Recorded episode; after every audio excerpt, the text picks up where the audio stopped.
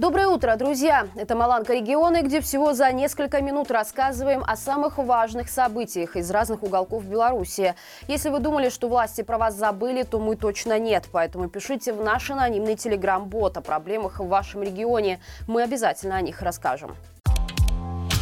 Житель Гомельского района рассказал журналистам флагштока об изменении количества военных в приграничье. Их присутствие заметно увеличилось практически каждый день, натыкаешься на передвижение российских войск. Перемещаются военные на тентовых мазах, на россиянах нашивки с триколором, на белорусах красно-зеленые. К тому же белорусские машины чаще без номеров. Их отличает красный-зеленый прямоугольник на кабине. В случае с российскими транспортами все наоборот. Ранее на них была только свастика, а теперь стали вешать и черные военные номера. К слову, все солдаты постоянно вооружены. После провала попытки взять Киев за три дня они передвигались по району без оружия. По словам местного жителя, несмотря на увеличение российского контингента приграничья, подавляющее большинство военных все же из вооруженных сил Беларуси. Причем внешний вид российских и белорусских военных в Гомельском районе сильно различается. Например, солдаты, которые дислоцируются в Зябровке, выходят с аэродрома вечно грязные. Находятся они там без опознавательных опознавательных знаков, ходят в трепье. По деревенским домам расселены офицеры. У них есть погоны, а в петлицы они вставляют колорадские ленты. Если резюмировать, то местных жителей количество военных в Гомельском районе не впечатляет. И если сравнивать с началом войны, то произошедшее сейчас увеличение численности – это примерно с 2% до 4%. Согласно официальной статистике, заработки белорусов за последний месяц резко выросли. Если в феврале средняя зарплата по стране составляла 1687 рублей, то в марте она достигла отметки в 1814 рублей.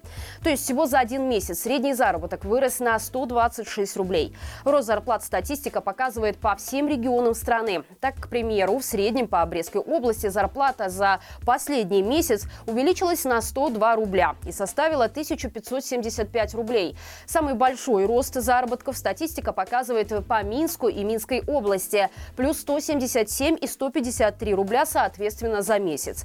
При этом в Минске средняя зарплата достигла 2512 рублей, а в Минской области 1830 рублей. Меньше всего заработки выросли в Витебской области всего на 89 рублей и достигли полутора тысяч за месяц. Стоит отметить, что с 1 мая в Беларуси увеличивается бюджет прожиточного минимума. В среднем на душу населения его зафиксируют в размере 352 рублей 13 копеек, что примерно на 3% выше по сравнению с пока еще действующим нормативом. Изменение показателя автоматически увеличивает и различные социальные выплаты. Напомним, этот показатель высчитывают из стоимости минимального набора товаров и услуг, необходимых для сохранения здоровья. То есть 350 рублей, по мнению чиновников, достаточная для этих целей сумма.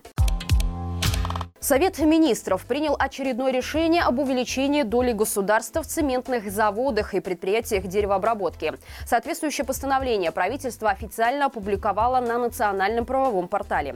Происходит это, как водится, для финансового оздоровления предприятий. Напомним, чтобы попавшие под санкционное давление предприятия не объявили себя банкротом, государство каждый год оказывает им финансовую поддержку. Только делает это завуалированно. То только что напечатанные акции купит, то придумает придумывает хитрую схему, по которой доля государства в уставных фондах таких предприятий ежегодно увеличивается на сумму поддержки, предоставленной в предыдущем году. В список включено 8 предприятий, большинство из которых до разгона мирных протестов в 2020 году, а многие до начала войны в Украине чувствовали себя превосходно и были крепкими составляющими региональных бюджетов. К слову, сумма такой поддержки варьируется от 109 тысяч рублей для Гродненского стеклозавода до почти 23 миллионов кричев цемент на шиферу. Витебским чиновникам зачем-то понадобился плоттер. Это, по сути, большой принтер, имеющий возможность печатать на больших подложках и на большом ассортименте материалов. Такие устройства обычно используются в рекламной индустрии для изготовления наружной рекламы. Зачем такой прибор понадобился Витебскому горисполкому, не поясняется. Однако, согласно документации закупки, чиновники хотят печатать баннеры формата А0 или А1 и иметь возможность работы на рулонном материале без полей. Также аппарат должен использовать не менее четырех цветов и быть оснащен перезаправляемыми картриджами. Поставить плоттер в Витебский горисполком должны до 16 июня. Его ориентировочная стоимость составляет почти 11 тысяч рублей. Свои варианты, для чего чиновникам понадобился плоттер и у кого из них вскоре появится маленький печатный бизнес, оставляйте в комментариях под этим видео. И это все на сегодня. Не забывайте, что теперь наш еженедельный итоговый стрим выходит по пятницам. Это значит, что уже сегодня вечером вас ждут экспертные комментарии и самый подробный разбор основных новостей. Чтобы не пропускать, подписывайтесь на все наши каналы и нажимайте на колокольчик. Мы есть во всех соцсетях, поэтому получать самую важную информацию о Беларуси и зарубежье оперативно и коротко можно и там.